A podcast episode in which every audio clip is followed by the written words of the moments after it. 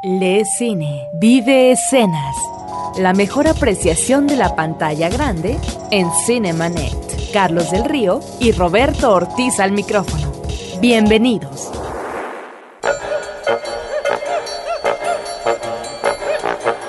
Yo soy Carlos del Río, estoy con Roberto Ortiz y bueno, pues estamos eh, contentos de acompañarles. Ahora estamos de vuelta en la radio, de vuelta en el Instituto Mexicano de la Radio, que fue nuestra casa hace mucho tiempo. Nos sentimos como que regresamos, Roberto, a donde de alguna manera habíamos empezado. Sí, que además nos han cobijado de manera plena en este espacio que realmente ha sido formidable para la difusión del cine de calidad. Estamos de estreno en Horizonte 107.9. Ahora, ¿qué ha pasado con Cinemanet en el último medio año? Bueno, se distribuye a través de un medio que se llama podcast, que son programas de radio grabados que se pueden obtener a través de internet. Nuestra página de internet es www.cinemanet.com.mx. Ahí podrán encontrar todo lo que hemos hecho en los últimos seis meses, donde cada semana ha habido un programa distinto, donde hemos hablado de géneros de cine, de películas en particular, de estrenos, entrevistas con directores eh, y en fin, un montón de cosas que tienen que ver con el séptimo arte y al mismo tiempo la retroalimentación, es decir, la posibilidad que los escuchas nos escriban por correo y podamos atender las sugerencias que semana a semana nos plantean. ¿Cómo se pueden comunicar con nosotros? Bueno, si ingresan a nuestra página en www.cinemanet.com.mx van a encontrar un espacio para poner sus comentarios. Allí nosotros los recibimos, los estudiamos y de esa manera este programa evoluciona constantemente. Estamos esperando sus comentarios porque a nosotros lo que nos gusta es compartir compartir el sinnúmero de noticias que tenemos para ustedes. Noticias.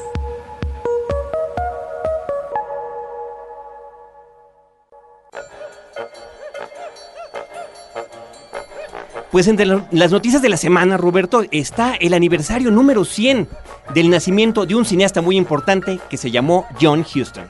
Un 5 de agosto, efectivamente, de hace 100 años, nació uno de los uh, directores más relevantes de la cinematografía de los Estados Unidos, Carlos. Hizo una carrera militar, fue boxeador profesional de los pesos uh, medianos, fue al mismo tiempo un uh, lector voraz, un conocedor a profundidad de la literatura, un aventurero, un hombre que le gustaba mucho eh, beber, de tal manera que lo que importa aquí, más que tal vez lo que es su biografía, su cine.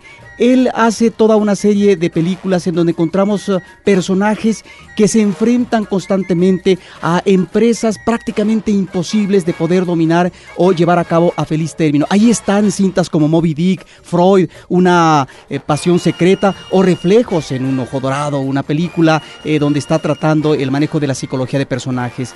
Están también las figuras solitarias personajes como la reina africana o solo Dios lo sabe, también aquellos seres que fracasan estrepitosamente en proyectos ambiciosos, El Tesoro de la Sierra Madre, una película eh, filmada en México, o Ciudad Dorada. Es un hombre que también filmó en México, Carlos, le encantaba el cine, hizo aquí películas como la mencionada, eh, Unforgiven, Los que no perdonan, La Noche de la Iguana en Puerto Vallarta y Bajo el Volcán. Es un director, Carlos, que si ciertamente lo criticaron porque no tiene una obra personal en cuanto a que él eh, manejara a los guiones, se basa mucho en la literatura. Finalmente sus temáticas reflejan un universo muy personal a propósito de estos seres que él está manejando constantemente. 100 años del nacimiento de John Huston. Otra noticia que tenemos importante que comentarles a ustedes es que el director mexicano Juan Carlos Rulfo ganó la noche del pasado lunes el premio a la mejor película del Festival de Cine de Santiago de Chile. Con esto, el documental mexicano En el Hoyo ha recopilado ya numerosos premios a lo largo de todo el mundo. La película, por cierto, está de preestreno este fin de semana y su gran estreno será la próxima semana, así que ya estaremos nosotros al pendiente para platicar más sobre ella. Una película que no se la deben de perder porque alguien pensaría que es la apología de una obra urbana extraordinaria. No, a lo, lo que le interesa a Rulfo es acercarse a los personajes, los trabajadores albañiles de esta magna obra y hay escenas realmente extraordinarias que no se deben de perder. Ya platicaremos con detalle de todo esto de Juan Carlos Rulfo en nuestro próximo programa. Roberto, otra noticia importante que tendremos que relacionar con cuestiones de cine es lo que aconteció con estos pescadores nayaritas que estuvieron perdidos en el océano por más de nueve meses. Por más de nueve meses y que se alejaron de las costas mexicanas alrededor de unos 8.000 kilómetros. Fíjate que el cine se ha remitido a este cine de náufragos, aquellos personajes que están enclavados a medio océano y que en realidad tratan de salvar su vida.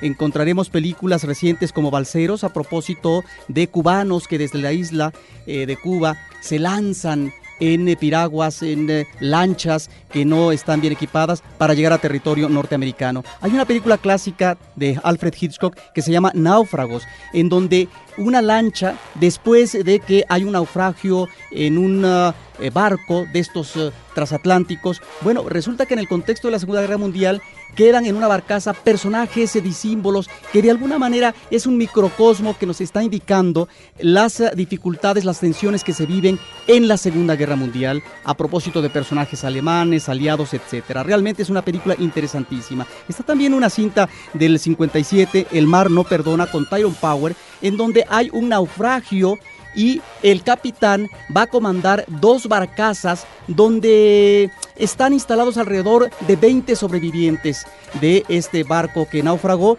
y mira, tiene que tomar una decisión tajante. ¿Cuál es esta? Los que no puedan remar para poder llegar a feliz término al puerto más próximo, bueno, habrá que echarlos al mar, como puede ser un anciano, un niño, una señora. Entonces, eh, se quedan de esos 20 iniciales personajes solamente 9. ¿Y qué es lo que pasa cuando llegan ya a tierra firme? Bueno, que le espera un juicio por acto criminal. Con eso concluye esa película. La última nota que tenemos es, desafortunadamente, la muerte del actor Bruno Kirby. Murió el pasado 14 de agosto a los 57 años de edad. Él participó, su película quizá más memorable sea When Harry Met Sally, cuando Harry encontró a Sally al lado de Billy Crystal, donde interpreta a su mejor amigo y además pareja de Carrie Fisher. Él también participó en El Padrino 2, donde hacía el personaje de Clemenza. En paz descanse. Lamentable su muerte. Estrenos de la semana en Cinemanet.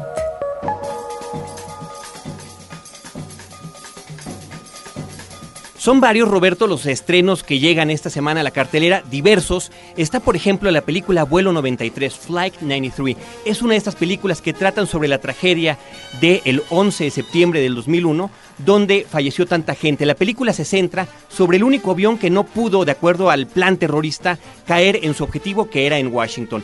Esta historia, narrada a través de las últimas conversaciones telefónicas que tuvo la gente con sus familiares antes de que el avión se estrellara, pues trata de recrear lo que pudo haber pasado en esos últimos minutos de vida de los, eh, bueno, 40 personas que estaban secuestrados por los cuatro terroristas. La película está dirigida por Paul Greengrass, un director muy interesante. Él hizo una película que se llamó Domingo Sangriento, Bloody Sunday, que trata sobre esta masacre de las tropas británicas en territorio del norte de Irlanda en los años 70. Una película que retoma el tema de la canción de YouTube, Sunday Bloody Sunday, y que por cierto aparece en la misma cinta. Este director se ha caracterizado por un estilo semidocumental para hacer sus películas y de alguna manera ahora se ha quedado con este tipo de películas en las que narra hechos trágicos de la vida real. Un manejo además muy vertiginoso de la cámara, es una peculiaridad que tiene esta película y diríamos que son las primeras uh, de las primeras aproximaciones fílmicas de esta situación que se vivió en eh, los Estados Unidos. Porque ya vendrá próximamente la película World Trade Center del director Oliver Stone, aunque parece, de acuerdo a la crítica estadounidense, que Vuelo 93, la que se estrena esta semana, es mucho mejor filme. También llegó la cartelera Click, Perdiendo el Control.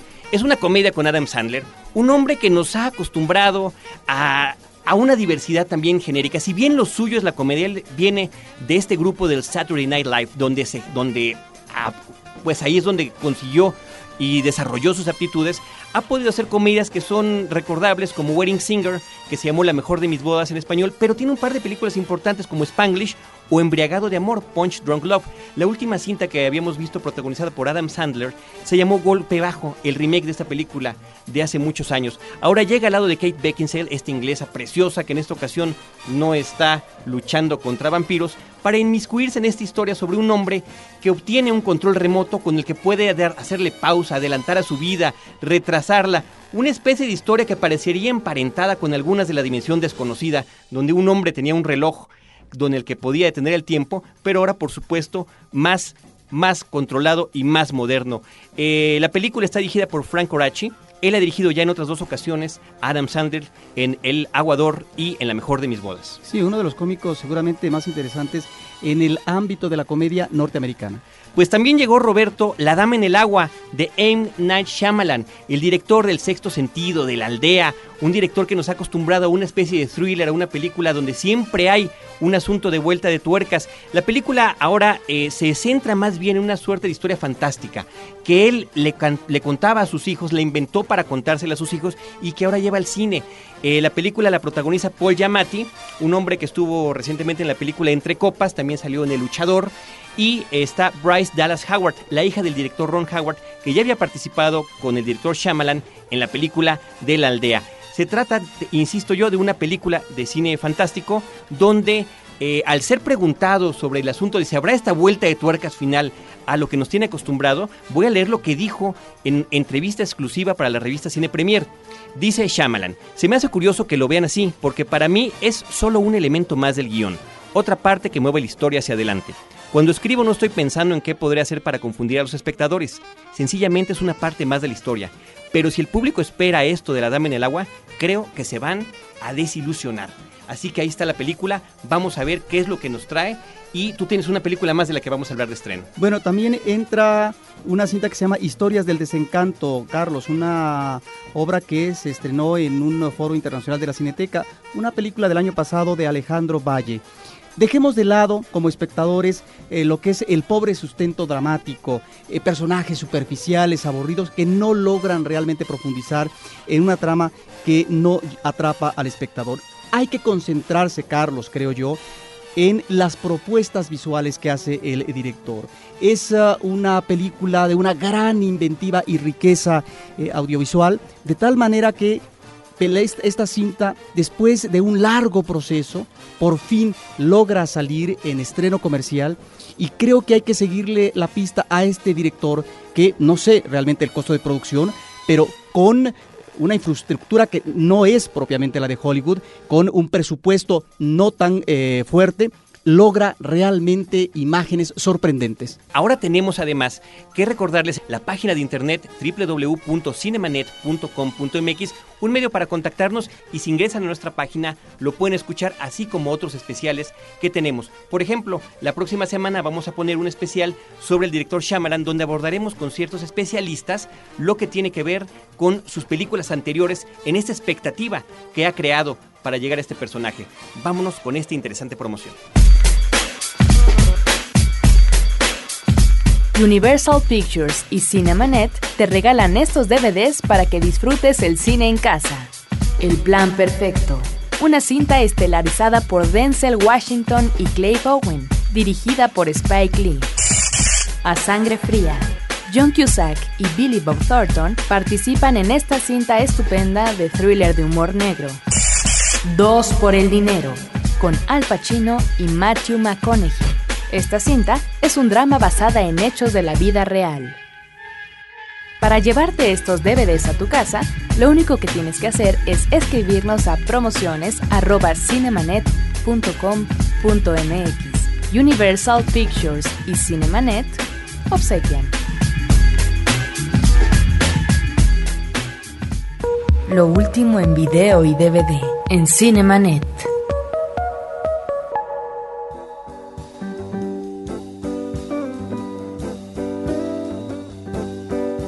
Tenemos El Plan Perfecto, una película estupenda de Spike Lee con Clive Owen, una suerte de drama sobre un robo bancario que el propio robo bancario se ha convertido en una especie de subgénero. Sin embargo, Spike Lee logra darle la vuelta, entregarnos una película también protagonizada por Denzel Washington, extraordinariamente interesante y muy original. Bueno, una película en donde el público tendrá que poner mucha atención, Carlos, porque la trama es muy apretada. Hay que saber leer las imágenes para poder entender las claves que nos permitan dilucidar y saber dónde está la solución del problema.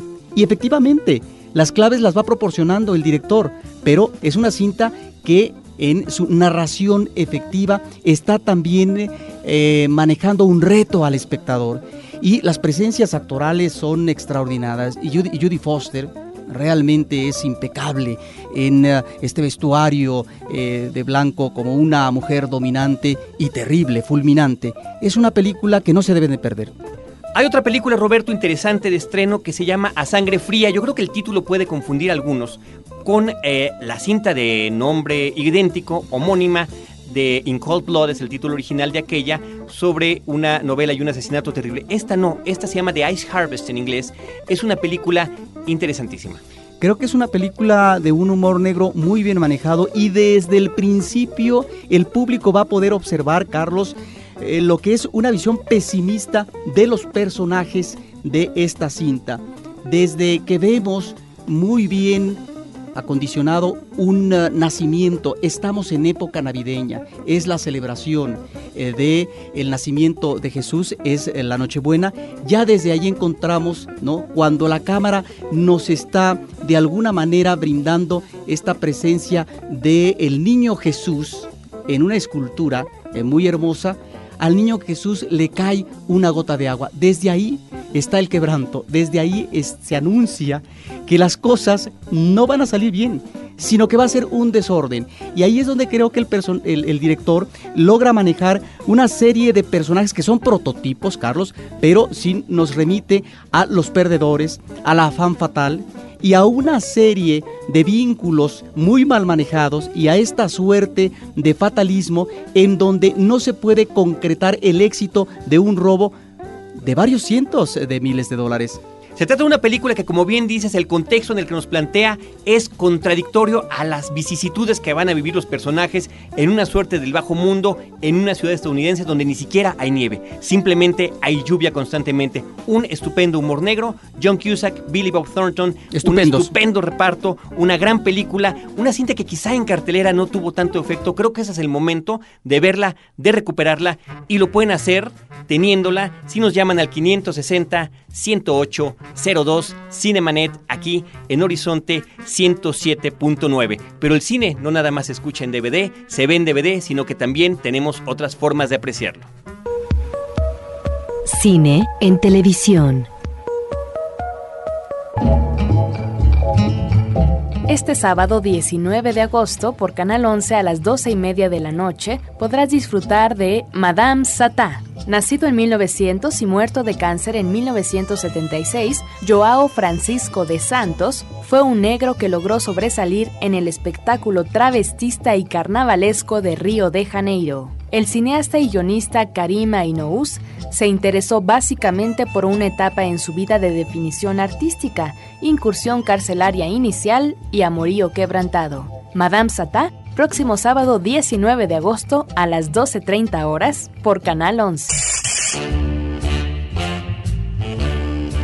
El director de Amor es un perro infernal de 1987 nos vuelve a presentar personajes marginales en Quiero ser famosa.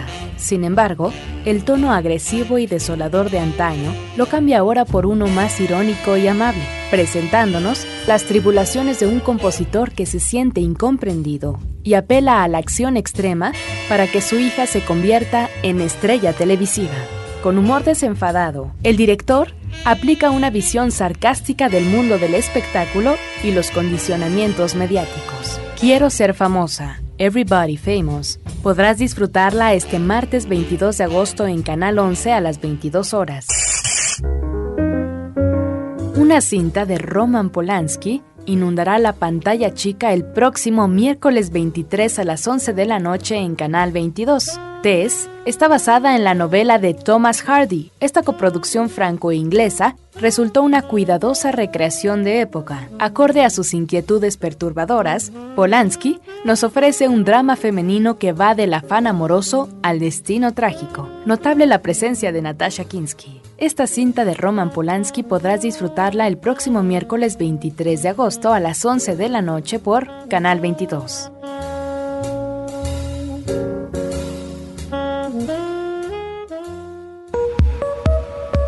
Cineteca, Cineclubes.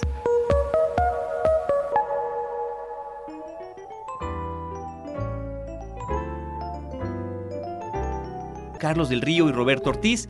Tenemos una página de internet www.cinemanet.com.mx donde este mismo programa que están escuchando se puede descargar. Roberto, la Cineteca Nacional tiene en Cinemanet un lugar muy especial donde hacemos recomendaciones de los ciclos de los festivales, de las novedades que hay en este que es el corazón del cine de México. Y tenemos que recomendar un ciclo que acaba de comenzar hace unos días y continúa eh, a partir de mañana. Se llama Cine y Rock, Retratos de Juventud, Carlos vamos a ver una película como Las alas de la vida, una coproducción eh, de Suecia y de Dinamarca, sobre una chica de 16 años que vive en uno de estos países del socialismo real, que ya no existe, de la ex Unión Soviética, y que bueno, a los 16 años es abandonada por su madre, se prostituye y la enganchan para entrar a estas redes de prostitución en un país desarrollado como Suecia. Es una película terrible, ahí está, Las alas de la vida. También tenemos una película que se llama Tiempo de Volver, que es, creo, un planteamiento agudo, muy pertinente a propósito de un personaje peculiar. Un actor que ha vivido durante 20 años eh, sujeto dependiendo de las pastillas antidepresivas y cuando regresa a su, a su hogar eh, de infancia se reencuentra con los amigos, pero hay una gran dificultad para poder restablecer las relaciones eh, humanas. Otra cinta es Exilios, francesa, de Tony Gatliff, que hay que mencionar, Carlos, es uno de los cineastas representativos en, en cuanto al cine que ha dado a conocer parte de la cultura gitana. Y en este caso es un viaje de regreso por parte de un migrante y su chica que va de Francia pasando por España a Argelia para poder encontrar sus orígenes. Una película muy interesante. Cuando nosotros nos remitimos a este ciclo hay que decir que no es la película clásica de cine con grupos o cantantes de rock. Son películas con eh, tramas, argumentos eh, diferentes que tienen como fondo musical eh, canciones de diferentes épocas del rock. Esto es lo que nos ofrece la Cineteca Nacional esta semana y la próxima. Los detalles de todo esto los pueden encontrar en la página de internet de la Cineteca Nacional en www.cinetecanacional.net. También pueden acceder a la Cineteca a través de la página de Cinemanet www.cinemanet.com.mx, donde en el área de recomendaciones tenemos un link, un vínculo con el que ustedes pueden llegar directamente y de esa manera pueden escuchar y leer todo lo que tiene que ver con los detalles de esta programación que siempre son interesantes y que por cierto siempre tiene más. Así que eso lo pueden encontrar allí. Muchísimas gracias a todos por escucharnos. Yo quiero dar las gracias a todo el equipo de Cinemanet, eh, a Edgar Luna, Alejandra García, Celeste North, nuestro operador Álvaro Sánchez, muchísimas gracias. Y a un servidor, Carlos del Río, a Roberto Ortiz. Nos escuchamos. Hasta la próxima. Los créditos ya están corriendo. Cinemanet se despide por el momento. Más en una semana. Vive cine en Cinemanet.